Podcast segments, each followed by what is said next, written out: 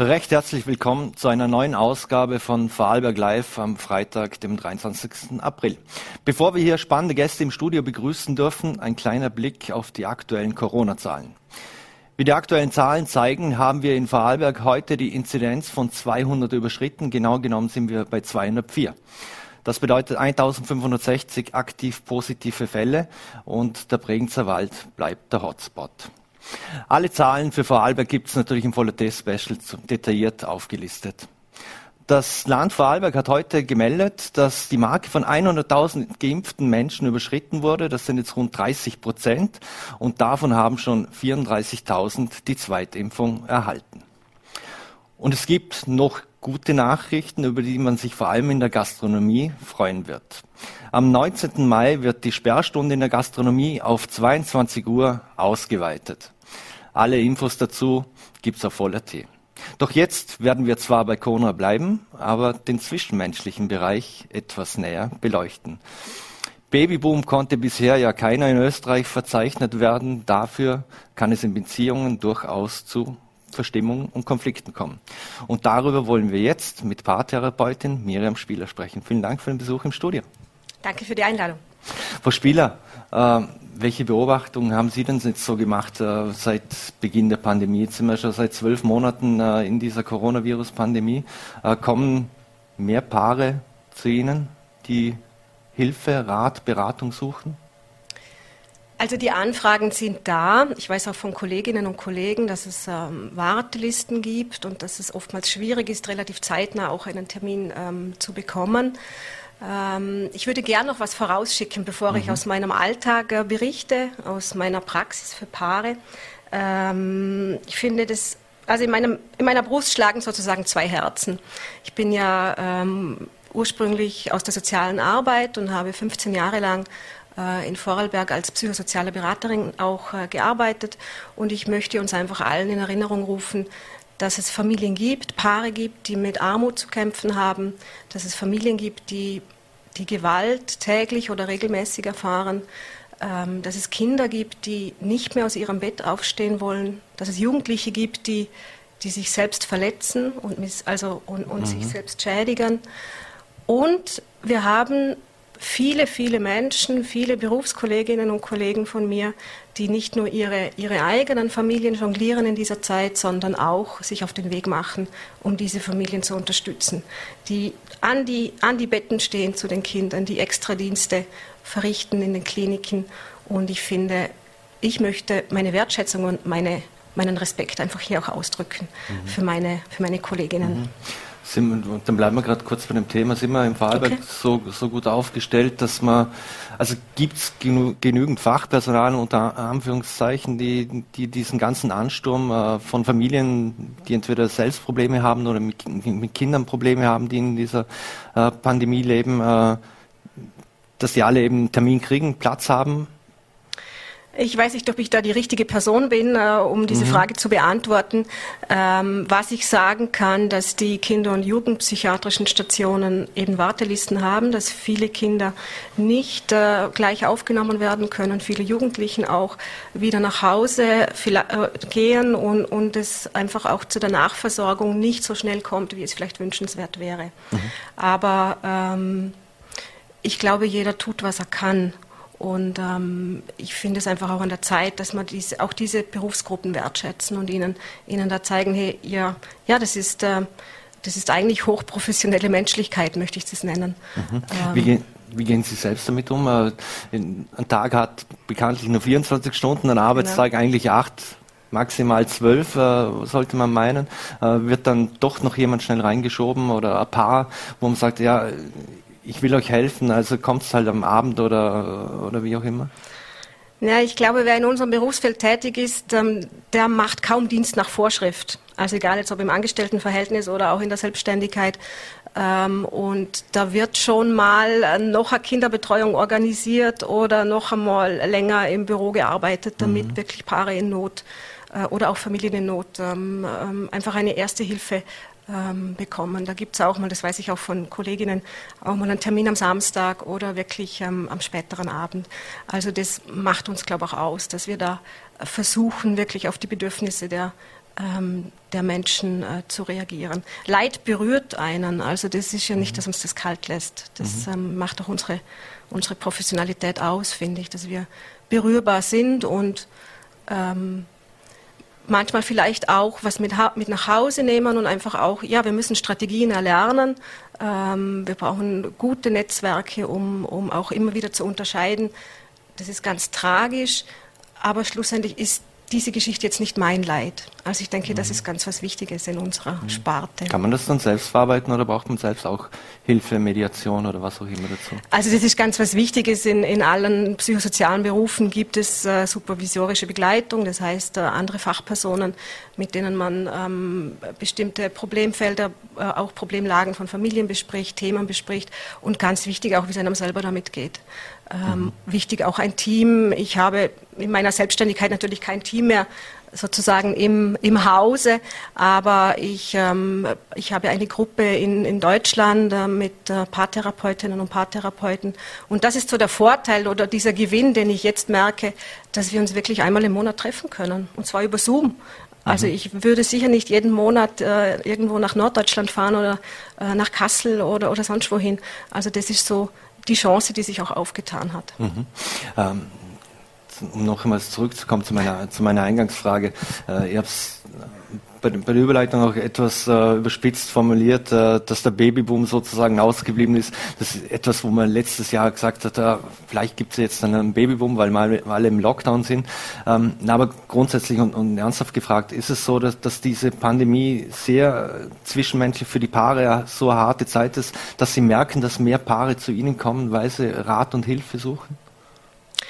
Ähm, also was wir ja wissen, wenn wir so einen Blick in die Vergangenheit werfen, ähm, so große Krisen, große Umwälzungen in der Gesellschaft haben oft zur Folge, dass es zu einem Anstieg von Scheidungen kommt, aber auch zu einem Anstieg von Verheiratungen und von, von Geburten. Interessanterweise reguliert sich das dann ein paar Jahre später wieder, aber das kennen wir aus, aus, aus unserer Geschichte von nach Wirbelstürmen zum Beispiel oder größeren Erdbeben, solchen Dingen. Ähm, interessant finde ich, und, und das deckt sich so meine Beobachtung auch mit, mit Studien, die momentan ja alle am Laufen sind. Also es gibt ja noch nicht wirklich Zahlen mhm. ähm, dazu, das ist auch noch zu früh, aber es gibt Ländervergleiche und es, es zeichnet sich so ein bisschen was ab, dass es so drei, drei Gruppen gibt, sage ich einmal. Die eine Gruppe an Paaren oder von Paaren, ähm, bei denen absehbar ist, da kommt es zur Trennung. Also das, ähm, die, die, die, die streben dann eine Scheidung an, für die ist die Entscheidung klar. Ähm, das merke ich auch in der Beratung. Also ich habe einen, einen beträchtlichen Anteil ähm, an Trennungsbegleitungen und an Paaren, die wirklich so kurz vorm Absprung sich erst melden. Das ist natürlich mhm. dann sehr, sehr schade, sehr spät.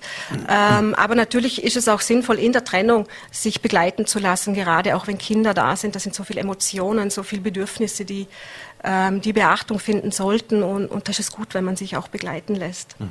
Spannend, die zweite Gruppe äh, an Paaren, die, ähm, die sogar eine intensivere Zeit miteinander erleben. Also wo sich die Beziehung noch verbessert, noch, ähm, die wachsen noch mhm. näher zusammen. Mhm. Und die dritte Gruppe, das ist eine sehr spannende Gruppe, finde ich, ähm, die so in der Krise erkennen, bei uns läuft es nicht gut. Also die merken, dass so, so, so, so, möchte ich nicht alt werden mit dir, wir müssen was tun. Mhm. Also diese Paare machen sich auf den Weg. Ähm, das sind natürlich auch die Paare, die mitunter in eine Beratung gehen, ähm, weil sie was verändern möchten. Und ich denke, dort liegt auch so diese, von der Übersetzung her, was Krise bedeutet. Krise bedeutet eine große Gefahr, natürlich, aber eine Krise bedeutet auch eine Chance, sich selbst und auch die Beziehung auf neue Beine zu stellen. Mhm, also die Krise zeigt uns auch, äh, im, in der Beziehung sozusagen, also wenn man das übersteht, dann übersteht man wahrscheinlich alles andere auch, weil es ist ja keine Das wäre die zweite Gruppe, ja genau, wo äh, so näher zusammenwächst und was ich, äh, was ich oder was man sagen kann, was ich auch sagen kann, die Probleme, mit denen die Paare kommen, sind nicht anders als vor der Pandemie. Also die mhm. kämpfen mit denselben Themen, nur die Corona-Pandemie, die, die ganzen Beschränkungen, die, die Isolationen, die Mehrfachbelastungen, die kommen dazu. Mhm. Und ähm, was, was, was wir auch merken und was wir auch eben aus der Geschichte kennen, äh, solche großen Umbrüche sind Übergänge und werden zum Prüfstand. Also wirklich zum Prüfstand, was bedeutet das jetzt für uns? Mhm. Ähm, was, was machen wir jetzt? Leiden wir sozusagen weiter oder, oder wollen wir das in die Hand nehmen? Mhm. Und wenn wir zur Gruppe 1 nochmals zurückkommen, also jene Gruppe, die sich ja dann wirklich trennt, ähm, ist dann für viele da eigentlich Corona, ich sag mal, oftmals braucht man einen Grund oder, oder, oder es ist so ein Tropfen, der letzte Tropfen, der das Fass zum Überlaufen bringt oder wie auch immer. Oder dass sie jetzt einfach einen guten Grund haben zum sagen, ja, okay, komm, das hat mit uns keinen Sinn, lassen wir das lieber, das Ganze. Also ich habe kein Paar, das sich ähm, aufgrund von Corona trennt. Ich habe auch kein Paar, aber das mag bei Kolleginnen anders sein, das sich ähm, aufgrund von Corona für eine Paartherapie anmeldet. Paare melden sich an, weil sie vielleicht keinen liebevollen Umgang miteinander haben. Paare melden sich an, weil sie sich in, in, Konflikten, weil sie nicht aufeinander eingehen können oder weil sie sich nicht vom Partner unterstützt erleben, wenn es ihnen nicht gut geht. Und diese Probleme hatten sie schon vorher. Aber das im Prinzip das kennt ja vermutlich jeder, der schon einmal verliebt war. Am Anfang ist, ist es alles wunderbar und die rosa-rote äh, Brille und äh, irgendwann stellt sich dann doch der Alltag ein und dann wird es anders und, und dann heißt es ja auch einer Beziehung zu arbeiten, oder, oder ist das der falsche Ausdruck? Darf man es nicht arbeiten nennen? Oder, das ist sehr verbreitet, das als Arbeiter zu benennen. Mir gefällt, also mir persönlich gefällt der Ausdruck gar nicht. Ich finde Arbeit super, aber ich arbeite gerne in meinem Büro. Mhm. Äh, in meiner Beziehung ähm, lasse ich mich gerne fallen, fühle ich mich gerne aufgehoben. Also ich finde diese Beziehungsarbeit ähm, vielleicht ähm, ein bisschen unglücklich gewählt. Ähm, ich, ich vergleiche es gerne damit, Liebe, wenn wir uns ans Verliebtsein erinnern, äh, die Liebe ist ja am Anfang wie so ein Geschenk. Das, das, mhm. das haben wir plötzlich. Das ist da, wir sind verliebt, die Hormone spielen verrückt und alles ist so leicht. Also den anderen wertzuschätzen ist so leicht. Es ist leicht zu erkennen, was, was der Mensch alles Tolles an sich hat. Und wenn dann die Hormone wieder so ein bisschen auf Normalstatus kommen, ähm, dann geht's los, dann wird's interessant. Und dann ähm, geht es darum, ähm, die Liebe fürsorglich zu behandeln, die Liebe zu pflegen, ähm, auf die Liebe gut zu achten. Mhm. Und ich vergleiche es gern damit, lieben ist ein Tunwort. Also lieben ist ein, ein Verb. Das spricht, also das, das drückt es vielleicht aus. Liebe ist keine Selbstverständlichkeit, ähm, mhm. sondern das ist etwas, das ich ähm, jeden Tag wie eine Pflanze pflege mhm. und wie, ein, wie eine kleine Blume. Mhm. Genau. Aber durch die Pandemie oder durch, durch diese Krise ist, ist, es ja so, dass Paare und äh, ja viel mehr zusammen sind, als sie das üblicherweise sind. Am, Anfang einer Beziehung, natürlich versucht man jede Minute miteinander zu verbringen, man fährt in Urlaub, äh, dort, dort, ist man die ganze Zeit zusammen, aber ansonsten, wenn das normale Leben unter Anführungszeichen wieder beginnt, dann äh, muss man ja arbeiten, also man sieht sich nicht den ganzen Tag. Jetzt ist man im Homeoffice, äh, man, unter Umständen hat man sogar noch Kinder äh, zu Hause, das ist, das ist ja doch dann eine ganz neue Situation. Genau, das meine ich damit, dass diese ähm, die neuen Situationen, die neuen Herausforderungen, Belastungen ähm, die kommen dazu. Also wenn ich als Paar vorher nicht gut auf uns geachtet habe, auch wenn ich als einzelne Person nicht gut auf mich geachtet habe, nicht weiß, wie ich mich regulieren kann, zum Beispiel. Viele Regulationsmethoden sind ja ähm, durch die Beschränkungen weggefallen. Also der ganze Sportsektor zum Beispiel, dann dieses ähm, auch, auch Freunde zu treffen, ähm, die Arbeitskollegen wirklich persönlich auch wieder zu sehen. Ähm, das ist alles weggefallen. Das heißt, wir sind hier sehr gefordert. Und vielleicht ist es vergleichbar mit einem, mit einem Bankkonto. Wenn ich wenn ich da ein bisschen ein Polster habe, wenn ich da was einbezahlt habe, dann überstehe ich auch eine Krise eher. Also erleben jetzt ja auch viele Selbstständige und, und auch sonstige, mhm. auch sonstige Menschen, die in Kurzarbeit oder sonstiges sind, ähm, ein bisschen was auf der Seite zu haben, das beruhigt. Und so sehe ich es auch mit der Selbstfürsorge, mit den, nennen wir es Kompetenzen, mit den Fähigkeiten, was tut mir gut. Mhm. Und da hat sich ja auch diese Zeit, das ist das letzte Jahr, ähm, haben viele Neues entdeckt. Sei das die ganze Welt ist spazieren gegangen. Also es war ja mhm. unglaublich. Plötzlich waren überall Menschen. Äh, man hat so den Leuten auch angesehen, fast wenn sie ihre ersten Dates auch hatten, die sie vielleicht online vereinbart haben und statt dass man in eine Bar geht, mhm. äh, geht man miteinander spazieren. Ähm, Paare haben keine Ahnung, wie viele Netflix-Folgen miteinander angesehen, wenn sie die Zeit dazu hatten. Man ist vielleicht mit den Kindern mehr rausgegangen.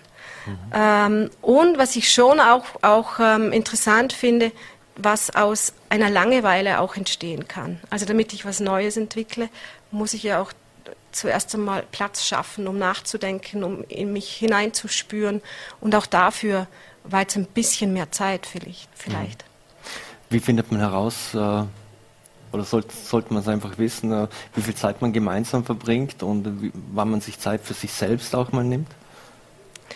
Ich glaube nicht, dass es da so eine goldene Regel in dem Sinn gibt, sondern ähm, die Kunst ist es, ähm, zuerst einmal das bei sich selber herauszufinden, was mir gut tut, wie viel Nähe möchte ich haben, wie viel Distanz brauche ich, wie viel Zeit für mich selber brauche ich auch ähm, und das dann mit dem Partner oder der Partnerin auch, auch abzustimmen.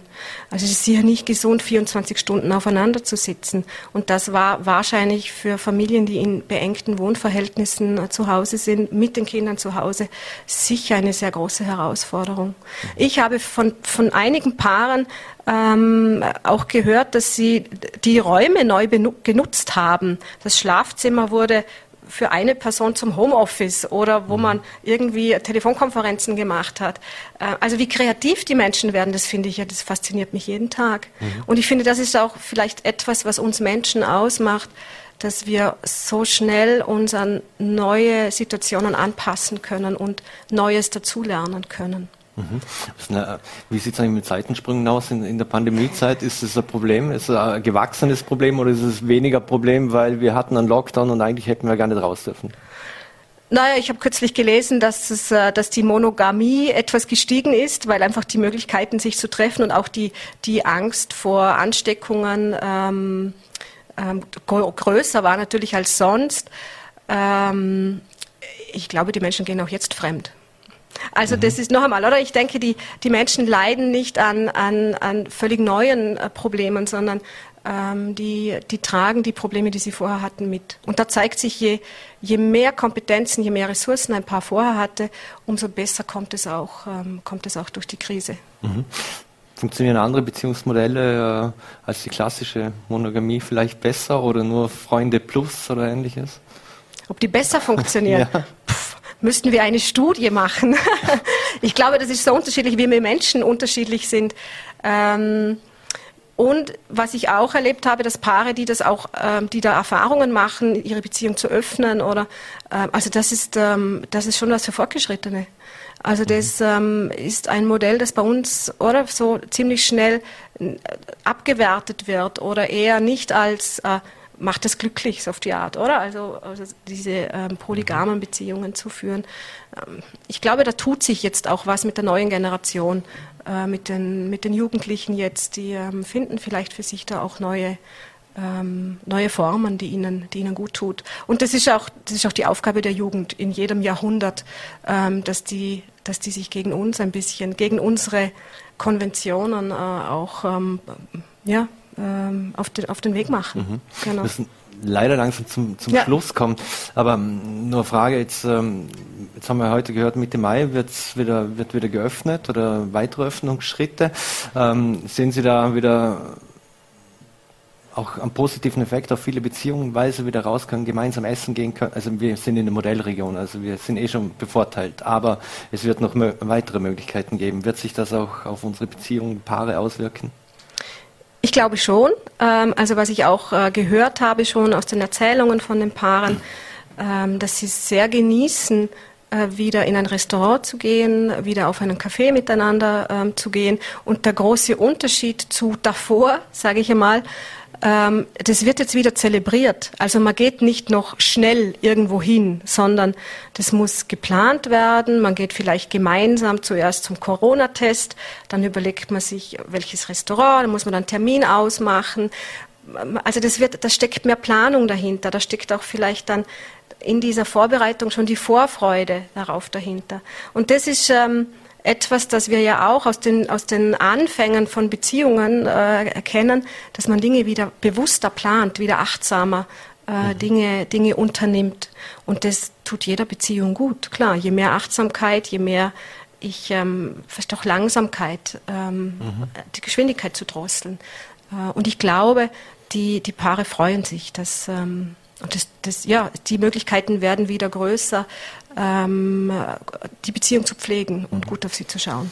Die Aussichten sind gut. Der Frühling hat Einzug genommen, der Sommer steht hoffentlich bald vor der Tür. Genau. Ich bedanke mich recht herzlich für die Zeit und das Gespräch. Äh, war Danke sehr auch. spannend. Hoffe, wir können, dürfen Sie wieder mal hier im Studio begrüßen. Sehr gerne. Gibt ja noch viel zu erzählen. Gibt noch viel zu erzählen, ja. In dem Fall ein schönes Wochenende und vor allem bleiben Sie gesund. Danke. Danke Sie auch. Wiederhören. So, meine Damen und Herren, und wir wechseln jetzt das Thema und kommen zu Dominik Kowalka, dem Geschäftsführer und Gründer von Rheintrieb. Eine Meldung hat er gestern auf Vollete auch für viele, für viel Interesse gesorgt und für extrem viele Aufrufe. Und zwar, das war, dass äh, Rheintrieb ein wassergeschmiertes Getriebe entwickelt hat, das erste Tests bestanden hat. Und, und jetzt ist uns live aus Wien zugeschaltet Dominik Kowalka. Vielen Dank für die Zeit. Einen schönen guten Abend, das vom Spittelberg in Wien ins Ländle. Und wie, man, wie un, unverkennbar ist, äh, die Firma ist zwar in Wien und Sie sitzen in Wien, aber Sie sind ein waschechter Vorarlberger. Ja, so tät ist eigentlich. Ein Vorarlberger in Wien seit bald 30, na, über 30 Jahren mittlerweile. Ja. Herr Kowalka, äh, wie ist denn die Idee entstanden, ein wassergeschmiertes Getriebe zu entwickeln? Vor über 20 Jahren hat ähm, dem Schwiegervater meines Bruders ein junger Schiffsinspektor auf einer Schiffsmesse ein, bei einem Fachgespräch einen, ja, sagen wir, einen ähm, entsprechenden Hinweis gegeben hat, gesagt, nach dem Motto, also wenn er für diesen das Problem bei unserem Antrieb, äh, nämlich den Müllaustritt, äh, mal endlich was erfinden könnten, das hundertprozentig hebt, das, das wäre schon eine tolle Sache. Und das hat einen Dominoeffekt ausgelöst, der 20 Jahre später dafür gesorgt hat, dass wir jetzt miteinander reden arbeiten. Mhm. Und wie, wie ist das dann eigentlich weitergegangen? Vielleicht können Sie kurz was zu Ihrem Background sagen. Sind Sie Techniker, sind Sie ein Daniel Düsentrieb, ein Erfinder, der, hey. der, der da selbst Hand angelegt hat? Nein, nein, mein Hintergrund ist ein, äh, tatsächlich sind wir Kollegen, weil ich bin praktisch ein, von der Schule weg zum Radio Gelindau und habe dann später beim Kurier in Wien gearbeitet. Also ich bin eigentlich gelernter Journalist. Und äh, Journalist lernt man ja als oberste Disziplin Check, Recheck, Double Check. Also man lernt, also wenn man das Geschäft ernst nimmt. Mhm. Und ähm, das heißt, Kommunikation ist mein Geschäft. Später habe ich eine Unternehmensberatung gegründet, die sich spezialisiert auf Kapitalmarktkommunikation, also ähm, auf Neudeutsch Investor Relations. Ja, und weil ich weder Techniker noch Wirtschafter war, habe ich immer blöde Fragen stellen müssen. Das habe ich gelernt als Journalist und ähm, ähm, das hat aber dazu geführt, dass ich mir die Dinge so erklären habe lassen, dass auch ich sie verstanden habe und dann konnte ich sie auch journalistisch weitervermitteln, so dass es, wie mein Lehrer, der Herbert Hufnagel beim Kurier gesagt hat, ähm, ich verstehe es, aber versteht es eine Wampel in kriegen? Und ähm, das war ein ganz, ein ganz guter Leitfaden. Mhm. Ähm, wie sind Sie denn an die Sache herangegangen? Wer ist denn der technische Mastermind hinter der ganzen Geschichte? Der technische Mastermind ist der Diplom-Ingenieur Siegfried Leis, ähm, ein älterer Techniker aus, ja, ein, man kann sagen ein Altösterreicher, weil er ist in, in Marburg, also im heutigen Maribor in der Untersteiermark geboren und hat dann später in Deutschland studiert und lebt heute in Rheinland-Pfalz. Und, äh, und er, der Vincent, ich war ja recht nah bei ihm und, ähm, und hat mir dann erzählt, dass, dass er unglaubliche Patente in der Schublade hat oder Ideen für Patente, die aber die er nicht mit seinem bisherigen sehr reichhaltigen Ingenieursleben nicht verwirklichen konnte. Und das haben wir dann im Jahre 16 in Angriff genommen gemeinsam. Und, ähm, und so hat die Geschichte begonnen. Mhm.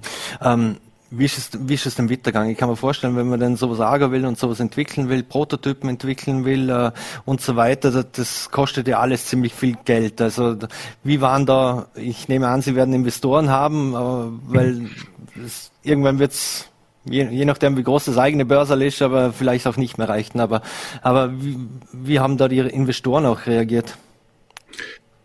Naja, bevor wir zu den Investoren gekommen sind, muss man jetzt erst ein paar Schritte vorher machen. Und ähm, jetzt, wenn Sie sich vorstellen, dass ein Kommunikationsmensch äh, hergeht und äh, versucht, äh, Ingenieure oder Mitstreiter zu bekommen für eine Idee, Wasser ins Getriebe zu schütten, dann können Sie sich ungefähr vorstellen, dass man diese Handbewegung relativ oft sieht.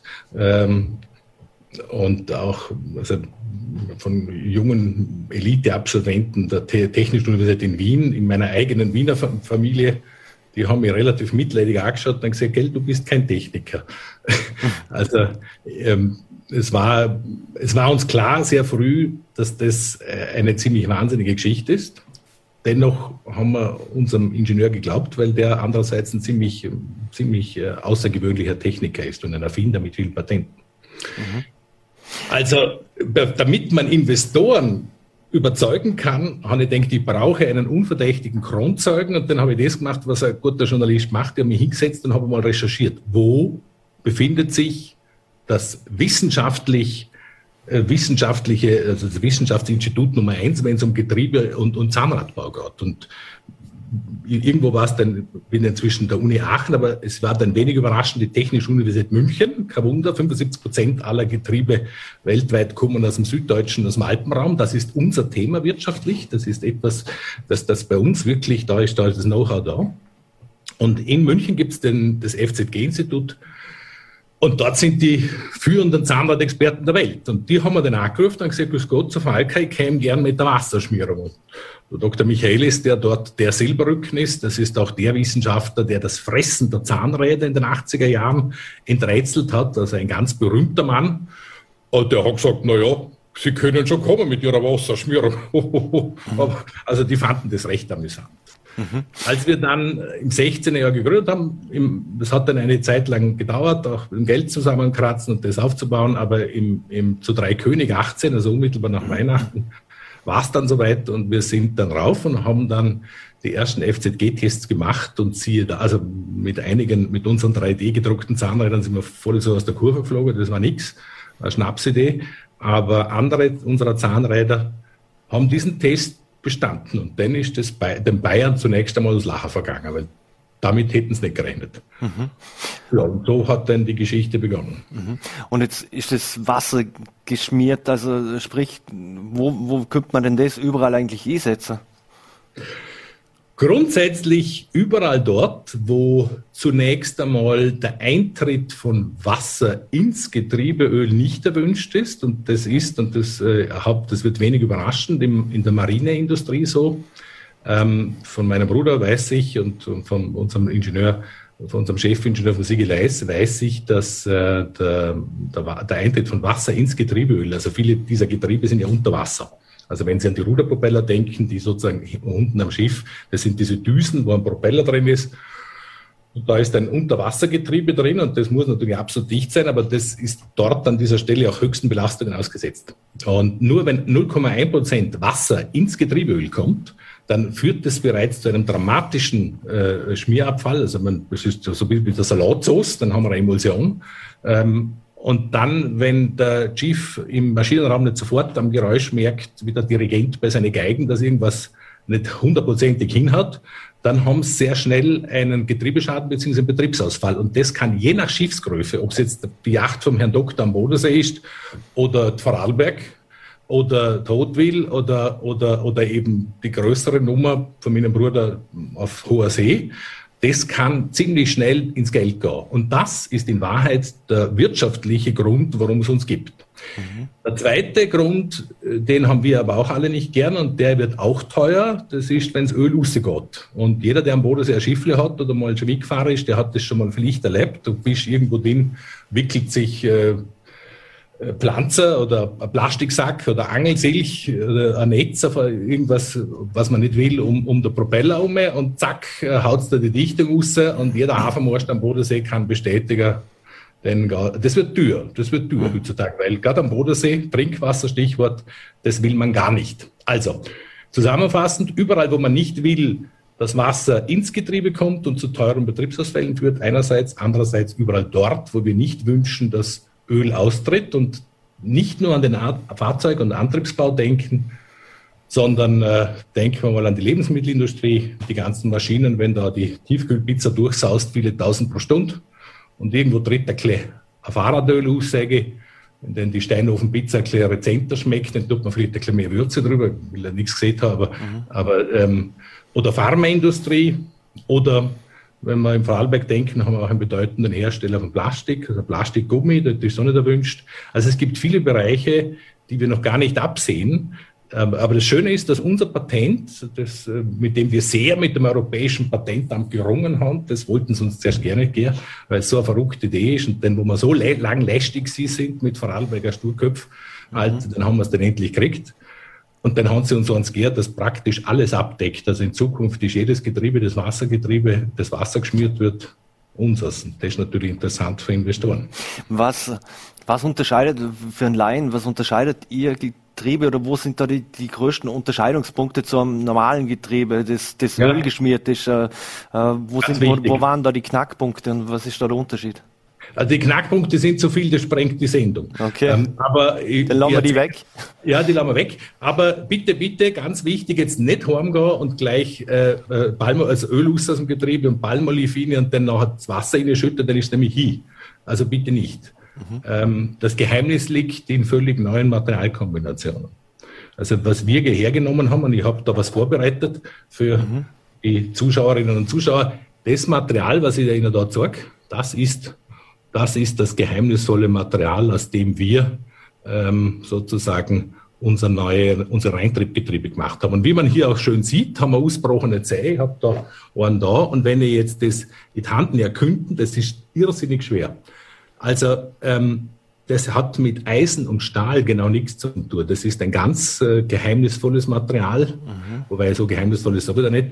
In Wahrheit wird es jeder von eurer Zuschauer und Zuseher daheim haben, wenn man mal in der Bohrmaschine kastet, mit der, mit der Bohrmaschine schaut. Und dort gibt es ja die Bohrköpfe. Und dort sind immer meistens ein paar dabei, die, haben, die kommen durch Stahl durch. Und dort sind wir dann schon ganz nah bei unseren Sachen.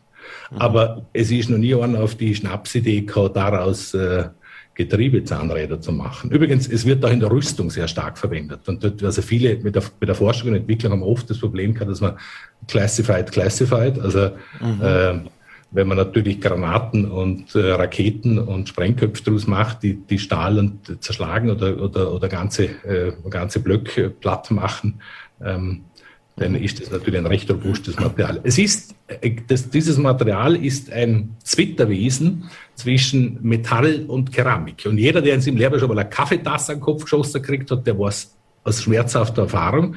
Eine Keramiktasse ist Hirt, wenn sie auf den Boden fällt, ist in tausend Stücke, weil sie ist nicht elastisch. Wenn man aber stattdessen einen Metallbecher nachgeschossen bekommt, dann hat sowohl der Kopf als auch das Parkett ein Loch. Mhm. Und weil das metallisch elastisch. Das heißt, das Geheimnis unseres Erfolgs bestand ursprünglich aus zwei Komponenten, nämlich aus der Härte und der Elastizität. Da muss man wieder Hirscher in, äh, in, in, im Kitzbühel oder am Lerchdamm die ideale Linie wie im Slalom zwischen Härte und Elastizität bekommen. Das ist das Geheimnis des Erfolgs. Aber es gibt noch eine dritte. Also man würde sagen, die Wasserschmierung ist eine Dreifaltigkeit. Und die dritte im Bunde ist äh, die böse Schwester, nämlich die Korrosion. Mhm. Und die kann ziemlich zuschlagen, auch in unseren Hartmetallen. Mhm. Und äh, das Geheimnis des Erfolgs ist die Härte, einerseits die Elastizität und die Korrosion im Griff zu kriegen. Wenn Ihnen das gelingt, denn äh, das ist uns gelungen, ähm, dann sind Sie, dann haben Sie sozusagen den, den Stein, da haben Sie es geknackt. Und denn ich entnehme Ihren, Ihren Ausführungen, dass äh, dieses System also auch grundsätzlich dafür geplant ist, dass man es sowohl im Meer als auch im Süßwasserbereich einsetzen könnte und zudem äh, sogar im Marinebereich, also für, für Schiffe, als auch irgendwo in der Produktion äh, in Firmen. Überall, wo Sie ähm, ein Getriebe, Schnecken, ähm, und sonstige, also die Übertragung von Kraft machen wir so ein bisschen allgemeiner. Ja, unser Thema ist nicht der Motor und andere Dinge, sondern die Übertragung der Kraft, also sprich die Gestänge, das Gestänge aus dem Motor, die also entweder auf irgendwie Räder oder äh, Flugzeugpropeller oder, oder Schiffsantriebe gehen, aber auch Küchenmaschinen, you name it. Ja, also das überall dort, wo die Übertragung von Kraft hinkommt und das ist natürlich sehr, sehr spannend. Mhm. Und, ja. und, und gibt es da überhaupt keine Mitbewerber in äh Nein, wir sind, und das ist äh, ähm, im Vorarlberg, man sagen, das Gurtel hat unser Kle. Wir sind tatsächlich weltweit die Ersten. Das haben uns sowohl unsere Forschungspartner in München als auch in Wiener Neustadt. Wir arbeiten da mit dem österreichischen Exzellenzzentrum für Tribologie. Also wir sind, wir sind in Brüssel, haben eine Horizon 2020 Förderung gekriegt und gelten damit als Eliteforscher in der EU, was uns schon freut. Und, ähm, und tatsächlich haben wir an jeder Hand Weltklasse Forschungsteams, die mit uns an diesen Themen arbeiten, mit großer Begeisterung. Und ähm, es ist ein bisschen so, muss man sich das vorstellen, wie, wir haben einen neuen Kontinent entdeckt. Der war vorher unbekannt in der, im Maschinenbau. Das ist der Kontinent der Wasserschmierung. Und zum Unterschied von Kolumbus ist aber dort wirklich noch niemand. Das heißt, es ist völlig terra incognita. Und unsere Aufgabe muss sein, als Reintrieb diesen neuen Wissenskontinent in Windeseile zu erschließen und für die Allgemeinheit zugänglich zu machen, weil. Das ist, ähm, wenn Sie daran denken, wir hat jetzt, die ganze Menschheit hat jetzt 150 Jahre lang eine Riesenparty auf Erdöl und Kohle basierend gemacht. Das war auch gut, weil es hat einen unglaublichen Entwicklungsschub äh, in der Gesellschaft gegeben und einen unglaublichen Wohlstand gebracht. Einerseits. Andererseits haben wir unglaubliche ökologische Probleme bis hin zu einem drohend Klima, äh, kippenden Klima. Mhm. Und vor diesem Hintergrund muss man unsere Arbeit sehen. Und das war tatsächlich auch ein ganz wichtiger Motivator, äh, der uns sozusagen vorangetrieben hat, weil ähm, ähm, unser, unser Thema ist hochgradig ähm, ähm sustainable, also nachhaltig. Mhm weil Sie müssen sich überlegen, wir, es beginnt einmal schon, wenn man sagt, was hat Klima, Schmieröl mit dem Klima zu tun, das ist ganz einfach. Die gesamte Lieferkette des Schmieröls wird dadurch hinfällig. Sie müssen es nicht mehr aus der Erde holen, Sie müssen es nicht mehr besorgen, Sie müssen es nicht mehr lagern, Sie müssen es nur mehr transportieren, Sie müssen es nur mehr innigen, Sie müssen es nur mehr entsorgen. Wer, wer von uns, außer Handvoll Spezialisten, weiß denn schon, wie Schmieröl? Mhm. Wenn man also, wächst, also, Kurz gesagt, Gret, auch Greta würde sich freuen. Äh, wenn man, wenn man das hoffe ich, das hoffe ich. Auch, wenn wir einen kurzen Blick in, in die Zukunft werfen, also wenn alles so läuft, wie, wie Sie sich das wünschen und, und vorstellen, ähm, Hast du sagen, das Businessmodell dahinter ist denn so, Sie stellen im Prinzip, man kann dieses Patent lizenzieren oder wie auch immer, weil Sie werden ja wahrscheinlich nicht in irgendeiner Produktion gehen und Getriebe für alle möglichen Nein. Nein. Äh, Anwendungsfälle herstellen. Das ist, das ist sehr richtig, sondern wir haben von Anfang an gesagt, unser Businessmodell ist das eines Know-how-Trägers. Unser, wir wollen mit einem kleinen Spitzenteam von begeisterten Forschern, Entwicklern, Technikern, jungen Technik, Technikerinnen bitte, für alle, die zuhören. Äh, wir sind jetzt äh, nach der nächsten Kapitalrunde werden wir ein wirklich erstklassiges Team aufbauen und unser Team muss, wird diesen Kontinent der Wasserschmierung in Windeseile gemeinsam mit unseren Forschungsteams und ganz, ganz wichtig unseren industriellen Forschungspartnern. Die sind ganz wichtig und wir sind sehr stolz, dass wir da einige davon unter anderem Weltmarktführer im Vorarlberg haben.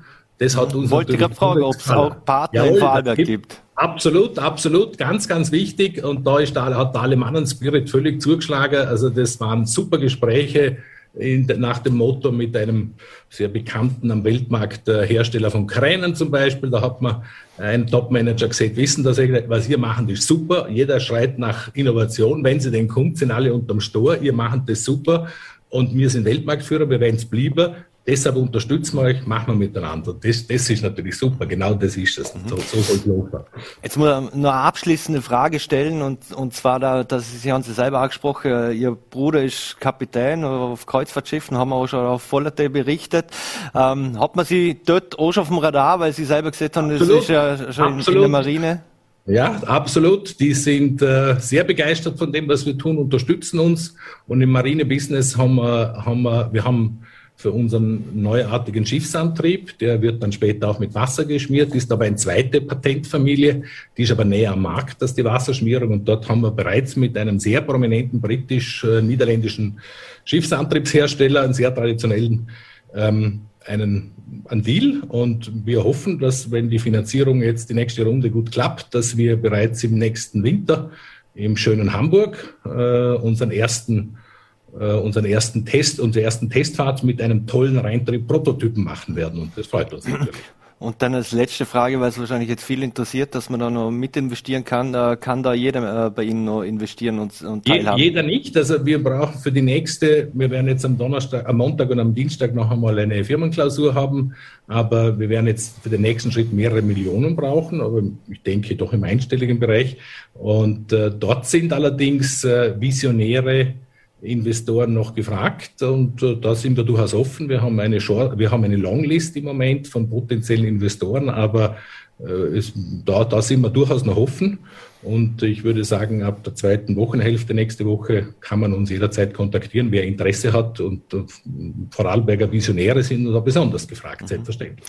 Das werden wir ganz genau mitverfolgen und, und, sehr spannend. Ich bedanke mich recht herzlich für, für Ihre Zeit, wünsche schöne Grüße nach Wien. Vor allem Danke, schöne Grüße ins Ländle. Es hat mich sehr gefreut für die Einladung. Danke schon vielmals und ein schönes Wochenende miteinander. Danke. Danke. Und wir wechseln das Thema. Am Donnerstag wurde ein Schulterschluss von Land Vorarlberg, FH Vorarlberg und dem AIT, Austrian Institute of Technology, präsentiert. Worum es da genau geht und wie dieser zustande gekommen ist, darüber dürfen wir jetzt mit dem AIT-Aufsichtsratsvorsitzenden und seines Zeichens auch einst jüngsten Finanzminister Österreichs, Dr. Hannes Andrusch, sprechen. Vielen Dank für den Besuch bei Vorarlberg Live, Herr Dr. Andrusch. Dankeschön für die Gelegenheit. Herr Dr. Andrusch, ähm, wie ist es denn zu dieser Forschungszusammenarbeit zwischen dem EIT und dem Land Vorarlberg beziehungsweise äh, der FH Vorarlberg gekommen? Also vor einiger Zeit hatten wir eine zusätzliche Aktivität in Oberösterreich mit Profacta in Steyr, heute in aller Munde, äh, gefunden. Und das hat mich auf die Idee gebracht, zu sagen, schließlich heißen wir Austrian also mhm. warum nicht auch in Vorarlberg mit einer sehr blühenden Industrie, worauf ich den Herrn Landeshauptmann angerufen habe und ihm diesen Vorschlag zur Überlegung gegeben habe, dass wir vielleicht hier in Vorarlberg zur Unterstützung äh, der Industrie in Vorarlberg äh, gemeinsam eine solche Aktivität für Forschung, Innovation und damit verbundener Ausbildung von qualifiziertem Personal, das man braucht, äh, in Angriff nehmen. Und das hat ihm gefallen und anderen auch. Und nach relativ kurzer Zeit konnten wir äh, das Ergebnis, die Geburt sozusagen dieser neuen Initiative begehen und äh, wird in kurzer Zeit seine operativen Aktivitäten aufgreifen. Mhm. Warum ist denn betriebsnahe Forschung so wichtig? Ja, wir leben in einer wettbewerbsgetriebenen und damit von Neuerungen bestimmten ähm, industriellen Gesellschaft, aber wir leben auch in einer im digitalen Zeitalter und wir brauchen aus vielen Gründen in vielen Bereichen die Automatisierung durch Roboter und das Verhältnis Industrie 5.0, also Mensch äh, und Maschine. Also es gibt eine ganze Reihe von Gründen, warum man hier bei diesen Möglichkeiten zur Sicherung von Beschäftigung und damit Wohlstand dabei sein muss. Und das setzt voraus, dass man äh, das entsprechende Personal zur Verfügung hat und dass man durch Forschung die entsprechenden Ergebnisse und die rasche Entwicklung von Impfstoffen zur Bekämpfung von der Seuche Covid-19 hat ja bewiesen, wie wichtig Forschung war und ist, wenn ohne die jahrzehntelange vorangegangene Forschung äh, durchbrechende wie DNA oder Genomsequenzierung oder viele kleine Schritte, wäre es nicht möglich gewesen, in so kurzer Zeit diese Impfstoffe zur Verfügung zu bringen. Mhm. Das EIT hatte mehrere Standorte in Österreich. Vorarlberg war sozusagen noch ein weißer Fleck. War es auch darum besonders interessant, hier etwas zu machen? Na, weißer Fleck hat schon gestimmt diesbezüglich, aber es war auch deswegen interessant. Ich habe in den äh, 70er Jahren als Finanzminister erlebt, die Monotextilstruktur des Landes und mit Bewunderung registriert und begleitet als CA-Generaldirektor, wie sich das erfolgreich gewandelt hat. Und daher war mir klar, dass für die weitere Entwicklung im digitalen Zeitalter das sicherlich eine ganz äh, wichtige und notwendige Unterstützung ist. Und ich bin mir sicher, dass die Vorarlberger Industrie von dieser Möglichkeit zunehmend und intensiv Gebrauch machen wird. Also eine meiner Firmen, wo ich beteiligt wird, in die AT&S, arbeitet mhm. schon, schon jetzt mit der Fachhochschule Dornbirn zusammen, mhm. aus Leoben. Mhm. Wie viele Mittel werden denn da eingesetzt von also, und IT? Zum Start 5 Millionen, also die Hälfte zahlt das Land, die andere Hälfte bringt das AET bei und wenn es funktioniert, ist es sicher ausbaufähig. Mhm. Äh, Im Vorarlberg wird ja immer wieder beklagt, äh, dass es keine Universität gibt. Äh, ist es daher jetzt umso wichtiger, dass so, so äh, Bildungsinstitutionen wie die Fachhochschule mit Unternehmen wie dem AIT zusammenarbeiten? Ja, Universitäten ist noch einmal was anderes und braucht ein ganz anderes Einzugsgebiet. Und im erweiterten Einzugsgebiet gibt es ja in Zürich und St. Gallen und Karlsruhe und München.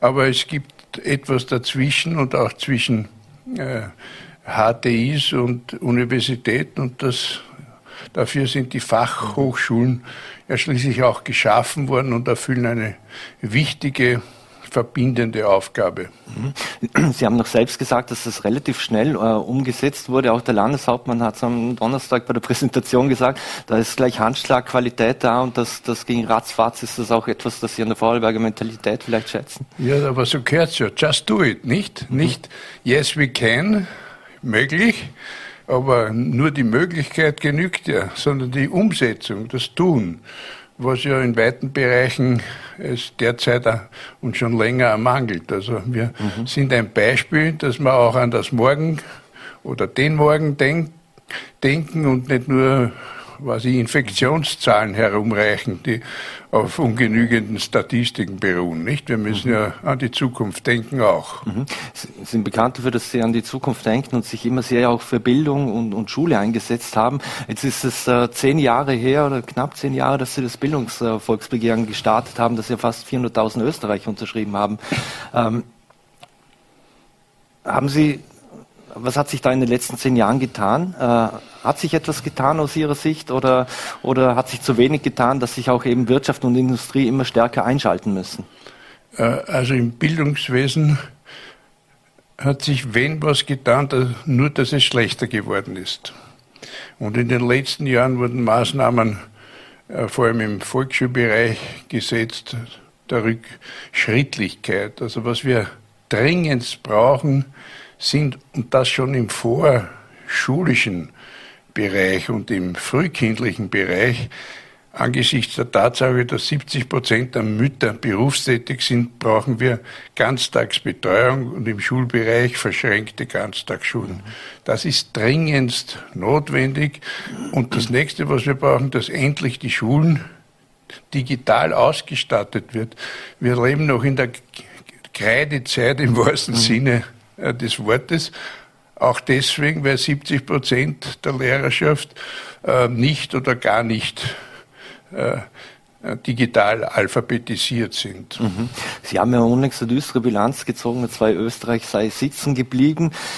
Hat sich überhaupt nichts zum Positiven gewendet oder reden wir immer nur zu viel über Bildung oder auch die Politik zu viel über Bildung und lässt ihm einfach keine Taten folgen? Ja, die Politik redet sicherlich zu viel, vor allem mit leeren Ankündigungen, denen keine Daten folgen.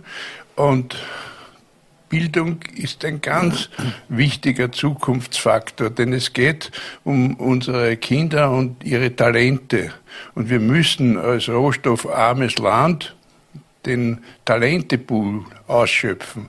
Und das muss die Schule und die vorschulische Betreuung tun. Und da sind wir eben rückständig und Nachzügler. Und es wäre höchste Zeit, dass wir aufholen. Mhm. Jetzt gibt es einen ungeheuren Druck auf die, die Gymnasien. Äh, viele Eltern wollen ihre Kinder auf die Gymnasien schicken. Im Vorarlberg äh, hat man schon 2015 eigentlich beschlossen, dass man das äh, Modellregion auch für die Gesamtschule sein möchte. Das ist mittlerweile offensichtlich vom Tisch. Wer ist aus Ihrer Sicht, wer sind hier die Verhinderer? Weil im Vorarlberg haben wir ja schwarz-grüne Regierung zum Beispiel. Ja, wir haben Regierungsmitglieder. Äh, wenn mein Verständnis ist, dass Regierung vom Regieren kommt, dann haben wir eine Präsentationstruppe, aber keine Regierung, die was tut. Aber das ist eine andere, äh, eine andere äh, Geschichte. Äh, selbst die Initiative von Vorarlberg, und die kam also von ÖVP-Seite, wurde in Wien von ÖVP-Seite abgewürgt.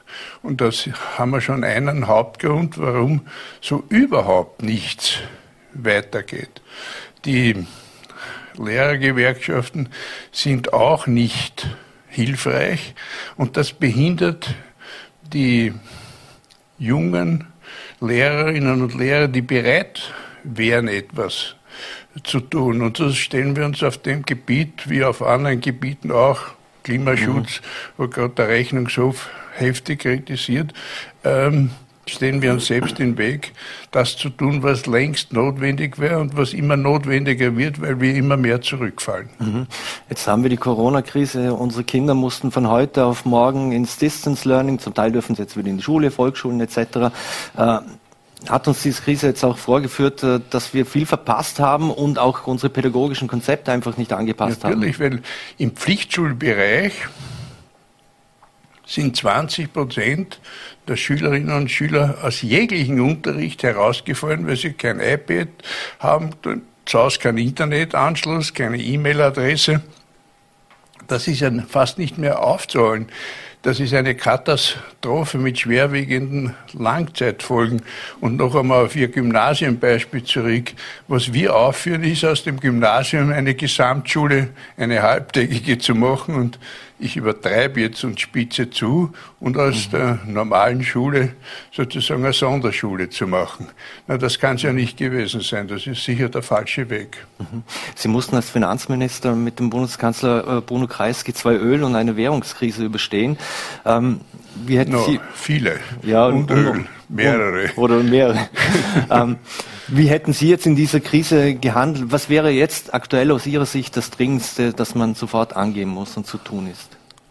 Ja, sicher die unmittelbare Herausforderung ist durch äh, schwierige Entscheidung, weil unter Vermeidung von äh, möglichsten Vermeidung von Kollateralschäden äh, die Seuche in, in, den Griff zu bekommen und der Impfstoff, wenn man rechtzeitig genügend bestellt hätte, äh, wäre man schon weiter und käme man rasch weiter. Genau das hat man verabsäumt. Aber schon jetzt daran zu denken, äh, dass es ein Leben nach der äh, Pandemiekrise gibt und sich darauf einzustellen und die Initiative jetzt in Vorarlberg mit der Fachhochschule Dornbirn ist ein Beispiel, dass man nicht nur wie das Kaninchen auf die Schlange starrend nur sich mit der Pandemiekrise beschäftigt, muss man. Aber darüber hinaus denkt, weil es ja ein Leben danach auch geben wird und geben muss. Mhm. Ähm, jetzt die heimische Wirtschaft leidet ja aktuell auch sehr darunter, dass äh, Rohstoffe nicht verfügbar sind. Ähm, zeigt uns das jetzt auch, wie fragil dieses ganze globalisierte System ist? Ja, aber wenn wir wenn wir nicht globalisiert würden, zum Beispiel Österreich als rohstoffarmes Land, dann wären wir ein armer Schrebergarten. Mhm. also den Wohlstand, den wir haben, ist ja nur der Globalisierung und dem freien Welthandel zu danken. Große Länder wie, wie die Vereinigten Staaten oder China, die können zur Not vielleicht alleine äh, durchkommen. Aber kleine Länder wie die Schweiz und Österreich sicher nicht. Mhm. Also diese, diese Schreie, dass man viel Grundversorgung selbst oder viele Dinge selbst abdecken sollte im Land und der Staat, der Staat auch viel eingreifen sollte oder hier stärker agieren sollte, ist das reiner Populismus? Nein, gewisse Sachen muss man eine, eine Katastrophenreserve sichern. Nicht so wie mit der mit der Hygiene Austria, aber in der Richtung. Ähm, es kann ja auch nicht sein, dass beim Bundesheer und anderswo 30 unbenutzte Inkubationsgeräte stehen und die Intensivstationen unter, unter Kapazitätsknappheit äh, leiden, also solche Dinge. Äh, das ist sicher notwendig und das gilt dann auch für die Schulen. Und ähnliches mehr. Ich verstehe ja bis heute nicht, warum unser Telefonnetz an Mexikaner gehört, denn die Versorgung Österreichs mit Telekommunikation wurscht ist und nur sein Gewinn ihm interessiert. Also das sind Sachen, wo man sehr wohl an die eigenen Interessen denken muss. Und da ist die Schweiz viel weiter, die hat nicht so viel äh, Grundversorgung privatisiert wie wir. Äh, da haben wir sicher schwere Fehler mhm. äh, gemacht. Aber was alles andere anlangt, ähm, da sind wir auf den Binnenmarkt und auf den Weltmarkt äh, angewiesen. Und das darf man nicht übersehen. Und wer hätte Grundversorgung, sie ja Telekommunikation nicht privatisieren dürfen. Aber irgendwas verstaatlichen einfach ist nicht die Lösung. Die Wirtschaft braucht nicht Verstaatlichung, sondern Aufträge. Nur wenn es Aufträge und Umsätze gibt, gibt es Beschäftigungen und auch Steuereinnahmen. Mhm. Abschließend muss ich die Gelegenheit nutzen, weil Sie natürlich auch die österreichische Innenpolitik genau beobachten. Jetzt gegen den Finanzminister Gernot Blümel wird ermittelt. Der ÖBAG-Chef muss nach aufgetauchten Chats äh, er sagt, er verlängert seinen Vertrag selbst nicht. Ähm, was, sagten, was sagen solche Dinge über den aktuellen Zustand der Republik aus Ihrer Sicht aus? Ja, wenn Sie ausländische Zeitungen lesen, zum Beispiel die Zürcher Zeitung, finden Sie die Antwort höchst unbefriedigend. Mhm. Das meinte ich vorhin. Wir haben zwar eine Regierung, aber es wird nicht regiert. Mhm. Jetzt gibt es vielleicht noch eine letzte Frage, weil es auch noch sehr aktuell ist. Es gibt aktuell schwere Vorwürfe gegen die, die ÖMV, die anscheinend wo bekannt wurde, dass sie anscheinend Kinder und äh, von Protestaktionen in Neuseeland hat ausspionieren lassen. Ist das eine Vorgehensweise, die ein Teil verstaatlichter Betriebe wie die ÖMV wirklich nötig hat, insofern diese Vorwürfe natürlich stimmen? Also, dass ich das gut heiße, werden Sie nicht erwarten und ansonsten äh, sollen das die zuständigen Stellen, wenn es notwendig ist, die Staatsanwalt klären. Herr Dr. Androsch, ich bedanke mich recht herzlich für den Besuch bei Vorarlberg Live. Danke für die Gelegenheit und alles Gute den Zuseherinnen und Zusehern. Danke und vor allem bleiben Sie gesund. Danke, Sie auch. So, meine Damen und Herren, das Interview haben wir aus Termingründen vor der Sendung aufgezeichnet. Das war es wieder mit Vorarlberg Live. Vielen Dank fürs Dabeisein und einen schönen Abend und bleiben Sie gesund.